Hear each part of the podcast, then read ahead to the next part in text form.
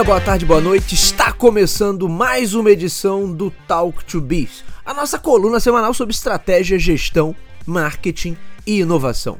O meu nome é Bruno Garcia, eu sou professor e profissional na área de marketing e business, e aqui você já sabe, toda semana a gente traz um tema novo a respeito do mundo dos negócios, mas também a gente faz comentários sobre notícias e acontecimentos que podem ter um impacto na sua empresa, no seu planejamento estratégico ou na sua carreira.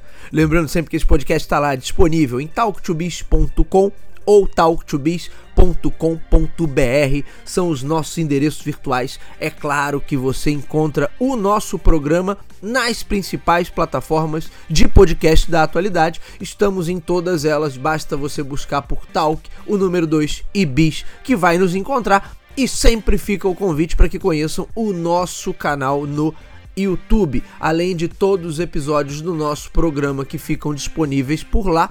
Tem também conteúdo exclusivo em vídeo, tem as lives do Up to Date, tem os comentários do review, portanto vale a pena dar uma olhada no material que a gente produz por lá. E estamos de volta dessas breves férias para iniciar a temporada 2024 do Talk to Biz já adianto por aqui que teremos novidades bacanas vindo por aí. Mas hoje eu quero reservar esse primeiro programa da temporada 2024 para a gente falar um pouquinho sobre as tendências para o marketing nesse ano. Eu separei aqui cinco tópicos que eu considero bastante relevantes para a área de marketing, para a área de desenvolvimento de novos negócios e para a inovação como um todo. E quem trabalha nessas áreas ou em setores correlatos deve estar atento. Nenhum dos pontos que eu vou trazer aqui são novidades, são pontos que surgiram agora, exatamente. Mas são coisas que vêm se desenvolvendo ao longo principalmente do último ano, de 2023, e que eu acredito que vão ganhar muito destaque, que podem ter um peso maior ao longo desse ano. Eu separei cinco tópicos aqui: automação no varejo e em sistemas de atendimento com maior integração entre plataformas digitais, autenticidade de marcas e produtos, brand safety e IP safety, reestruturação das estratégias digitais. E a nossa casa como canal de marketing. Esses tópicos certamente fogem um pouco do que é a visão do senso comum, porque a galera costuma focar mais em ferramenta. Então, certamente vocês olhando por aí vão encontrar assim: ah, 2024 será o ano da inteligência artificial, ou será o ano da, do conteúdo gerado por inteligência artificial, ou será o ano. Da, sabe?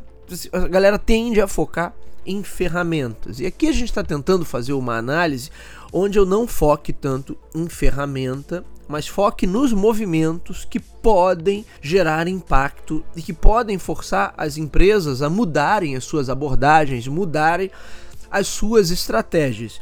E é nisso que a gente está focando é nisso que a gente está prestando mais atenção.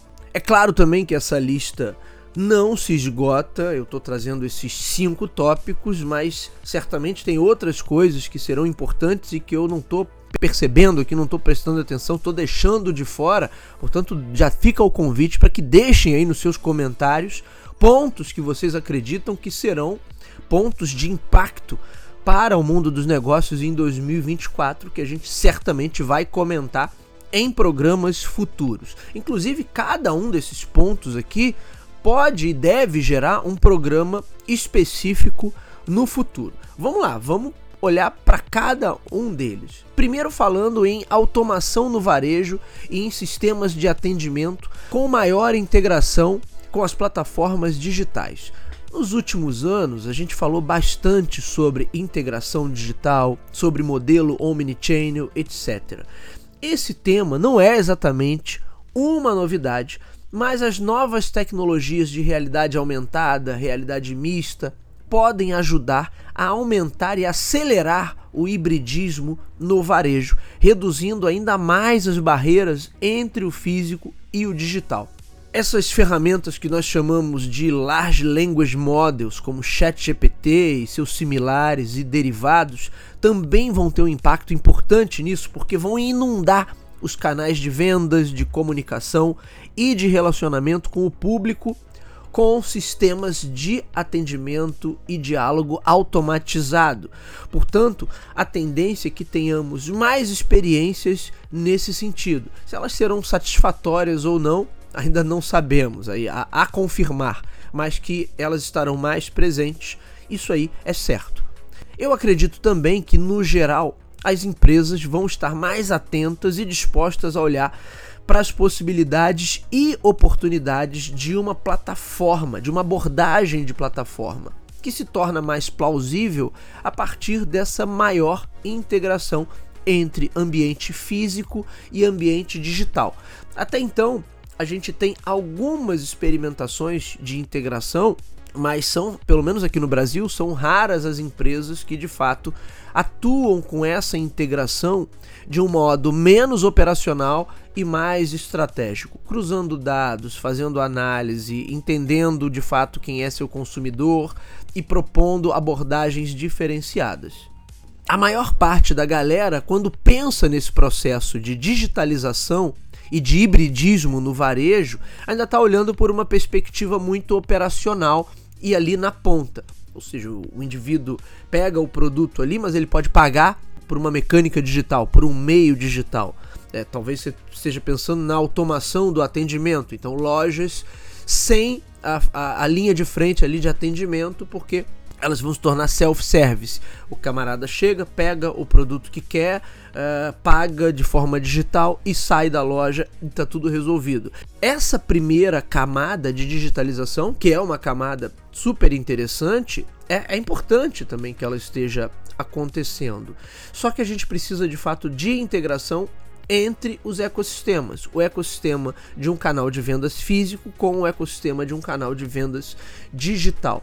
E aí, quanto mais essas abordagens estiverem integradas, quanto mais eu tiver esse varejo híbrido que não tem mais as fronteiras do que era uma venda online para o que era uma venda offline, aí estaremos avançando nesse sentido. E isso vai abrir possibilidades para novas abordagens, para novos sistemas de atendimento, novas possibilidades de venda, de promoção de venda e de relacionamento com o consumidor. Eu acredito que as marcas e os negócios que entregarem uma experiência mais consistente para os seus públicos, nesse sentido, terão mais chances de sucesso do que outras que ainda optarem por uma forma mais fragmentada, talvez mais estanque e que não exista essa facilidade, essa fluidez entre o ambiente digital do para o ambiente físico ou vice-versa, do ambiente físico para o ambiente digital. Um segundo ponto que eu coloco aqui como destaque para 2024 tem a ver com branding, porque eu falo de autenticidade das marcas e produtos. Da mesma forma que a tecnologia ajuda criando novas possibilidades e mecânicas de atendimento, ela também vai diluir o valor agregado de boa parte das marcas e dos negócios. Por quê? Porque, da mesma forma que os canais de venda, de atendimento e de comunicação serão inundados por sistemas e modelos de linguagem que tendem a conduzir um primeiro contato com o público, as redes e plataformas de mídia também serão inundadas por conteúdo e material gerado a partir dessas ferramentas de IA. Não que o conteúdo criado por aí hoje seja algo realmente de qualidade, mas com a aplicação massiva dessas ferramentas de inteligência artificial, os conteúdos gerados serão ainda mais pasteurizados, menos aprofundados e com pouca ou nenhuma capacidade de refletir valores e a autenticidade para produtos e para as marcas.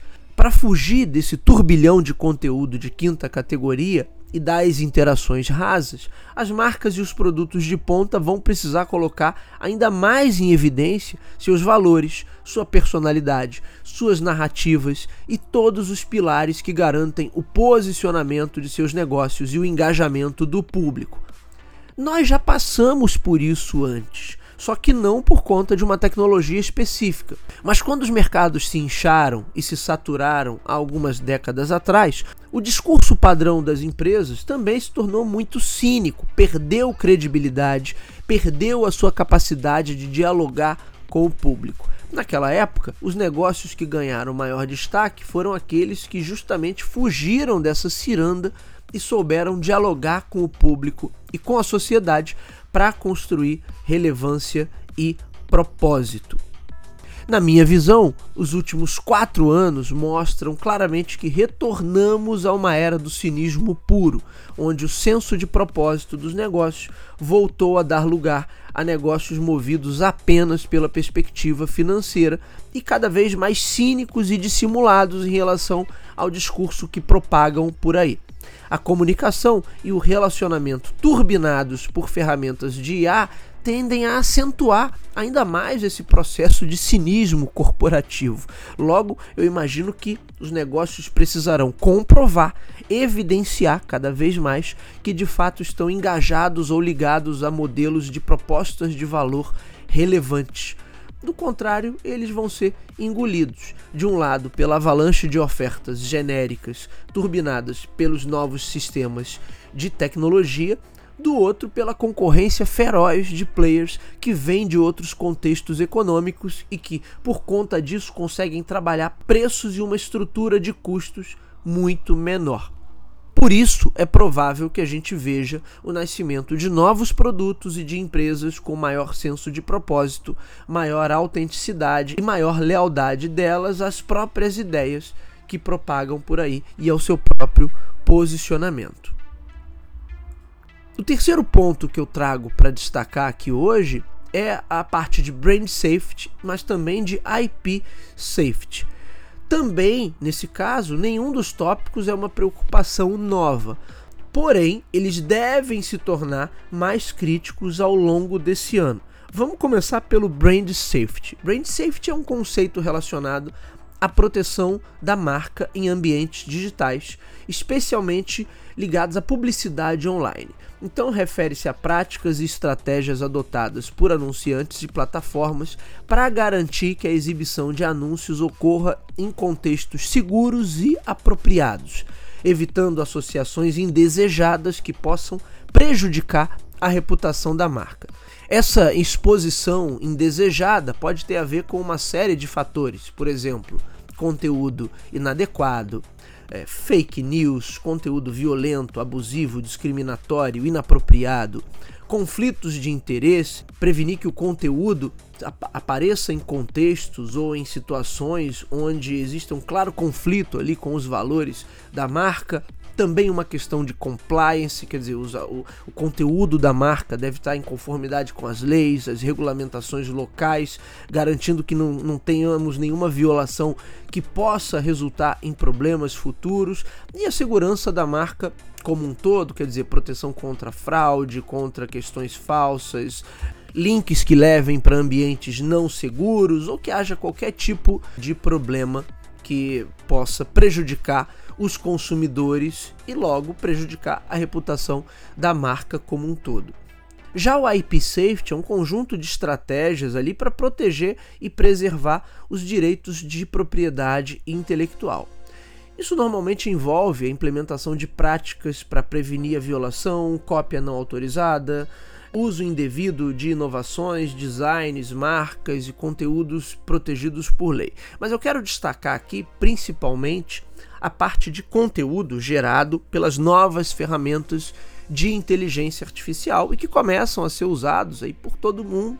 Afinal de contas, são ferramentas que facilitam o trabalho criativo, logo você vai ter mais e mais conteúdo sendo gerado com a ajuda, com o suporte, pelo menos, dessas ferramentas.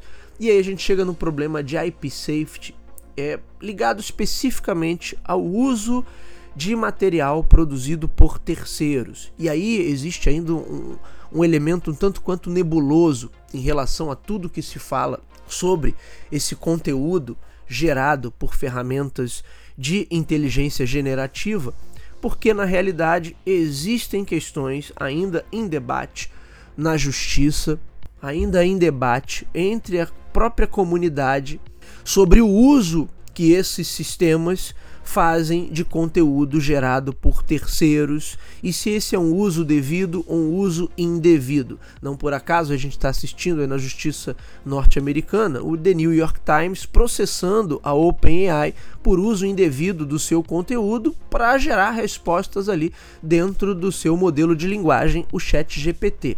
Isso é só a ponta da coisa toda, porque a verdade é que com mais e mais ferramentas e soluções usando essas bases de dado aparentemente abertas e, e, em certa medida hoje compreendidas como gratuitas, quer dizer, essas ferramentas se alimentam de uma base de dados digital para gerar as respostas, para gerar os textos, para gerar as imagens, para gerar qualquer coisa que elas tenham que gerar. E aí a questão da IP safety vai por duas vias, né? De um lado, as marcas tentando blindar ali o seu próprio conteúdo e tentando impedir que é, esse conteúdo e suas propriedades intelectuais a nível de comunicação sejam utilizadas por outras empresas ou por outros players de forma indiscriminada e de forma ilegal e ao mesmo tempo elas tendo um cuidado redobrado para de repente não usarem nas suas próprias abordagens algum conteúdo que depois vá cair num problema de direitos autorais. Portanto, esse é um problema que eu acho que vai ganhar mais destaque ao longo desse ano. A galera vai ficar um pouco mais preocupada com isso. Óbvio que sempre foi uma, uma preocupação, só que agora tudo está muito simplificado, né? Então é muito mais fácil copiar, é muito mais fácil que você de repente tenha acesso a conteúdo ou gere conteúdo que eventualmente vai esbarrar na propriedade intelectual, nos direitos autorais de alguém. Por outro lado, as próprias plataformas já têm mostrado um certo comprometimento em cada vez mais criarem mecânicas para conseguir identificar quando o conteúdo é gerado por um sistema como esse, quando o conteúdo não é. Então tudo isso tem que tem que ser pensado daqui por diante para que amanhã ou depois isso não seja uma bomba relógio que pode explodir a qualquer momento. E toda essa movimentação no digital reforça também o problema de brand safety, porque vai ficar cada vez mais difícil para que as marcas tenham o controle, o controle correto de como elas são expostas, como elas são encontradas, em quais contextos elas aparecem. Aí já tem muito material aqui no canal sobre esse problema que a gente gravou ao longo do último ano de 2022 também o brand safety já deveria ser uma preocupação para qualquer empresa que pretende ter um negócio de maior valor agregado. O IP safety ainda não era exatamente uma preocupação para todos, mas pode se tornar. O cenário legal em relação a, conteúdo gerado por IA e o uso dessas ferramentas ainda está por definir, por isso mesmo, as empresas precisam tomar cuidado para que seus próprios conteúdos não sejam questionados de alguma forma no futuro. E os tópicos de brand safety e IP safety acabam tendo uma correlação direta com o nosso tópico anterior sobre a autenticidade da marca. É óbvio que eu trabalhar melhor esses conceitos ajuda na construção dessa autenticidade que a gente falou ainda há pouco. E isso nos leva também ao quarto ponto, que tem a ver com a reestruturação das estratégias digitais. Uma consequência direta do avanço das ferramentas generativas e de automação já está acontecendo. Os ambientes digitais serão cada vez mais infestados por abordagens e estratégias, entre aspas, pré-fabricadas, porém amplificadas. Isso significa que esses modelos pré-prontos de algum comprovado sucesso serão utilizados de uma forma automatizada à exaustão. E como qualquer abordagem massiva, esses ambientes digitais vão ser soterrados por essas abordagens pré-prontas. E pode ser que as abordagens em vigor até agora no digital também percam a relevância e sua efetividade. No final do ano passado, só para ficar em um exemplo, nós já vimos casos de como as novas tecnologias são utilizadas, por exemplo, para replicar sites, para replicar conteúdos, para realizar um, uma espécie de SEO heist, ou seja, uma espécie de roubo, entre aspas, ou captura de tráfego gerado por buscas para um determinado conteúdo, levando esse, esse tráfego para um site ou para um conteúdo recém-criado com a ajuda de inteligência artificial.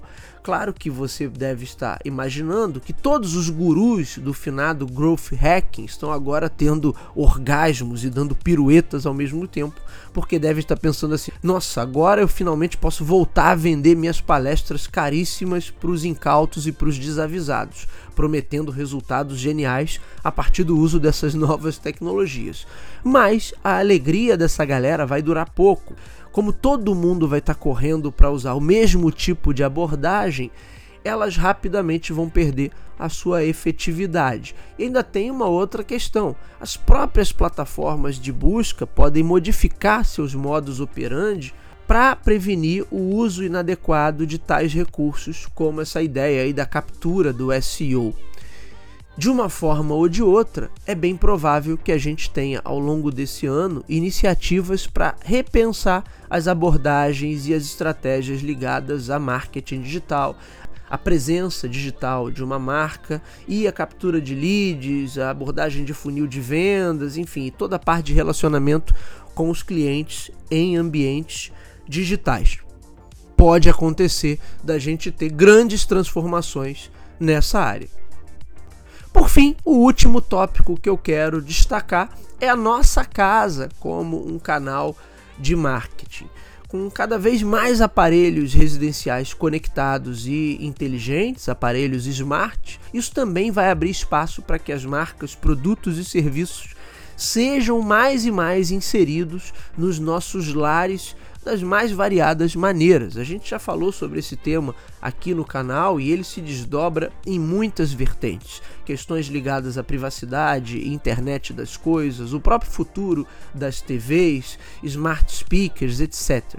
Mas a grande questão é sobre como nossos ambientes íntimos estarão cada vez mais monitorados e, por tabela, integrados em soluções, empresas e serviços. Isso vai ter um lado problemático, que aí entra toda a parte ligada à privacidade, que gera uma discussão enorme, a gente não vai entrar nesse ponto aqui hoje mas também vai abrir possibilidades para novos tipos de serviço, para novos tipos de interação, para que as ofertas estejam mais e mais acessíveis. Então a gente vai ver aquele conceito do shoppable sendo levado talvez ao seu, ao seu modelo mais extremo, quer dizer, a pessoa ter acesso da sua casa a, a, a qualquer tipo de produto ou serviço ou a, ao, ao botão de compra ali integrado ao seu ambiente familiar, isso certamente tende a ser algo a ganhar maior destaque ao longo desse ano. Também não é uma coisa necessariamente nova.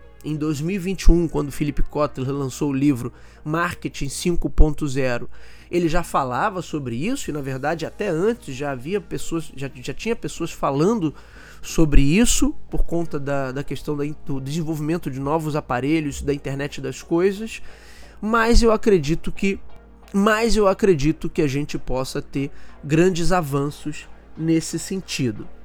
Um sexto e último tópico que eu posso usar aqui como complemento para todos os cinco pontos que a gente discutiu ao longo do programa de hoje é sobre humanização humanização nas vendas, humanização no atendimento, humanização nos produtos, humanização nos sistemas e no diálogo com o público de maneira geral.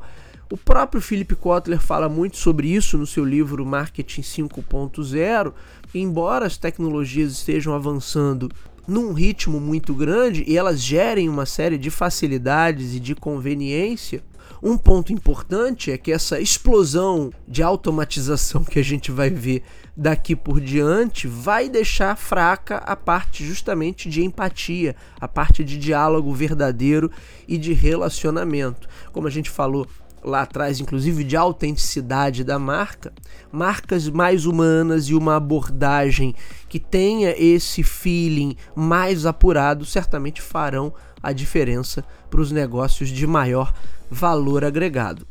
Agora, esses são pontos que eu destaco para o ano de 2024. É claro que a gente poderia citar aqui muitas outras coisas, mas eu tentei listar aquilo que de macro tem maior potencial para gerar impacto, para gerar mudança nas abordagens, mudança nos modelos de negócios e mudança nas estratégias. Deixem aí nos comentários o que vocês acham. Esses pontos fazem sentido? Não fazem? Tem outras coisas que eu deveria ter citado e que não foram citadas? Eu aguardo o feedback e a contribuição de vocês e agradeço por estarem aqui. Estamos de volta, temporada 2024 do Talk to Biz está no ar. Muito bem, senhores, esse foi o nosso Talk to Biz de hoje. O meu nome é Bruno Garcia, você me encontra nas principais plataformas sociais. Bruno Garcia no LinkedIn e Bruno Underline Talk to Biz no Instagram e no Threads.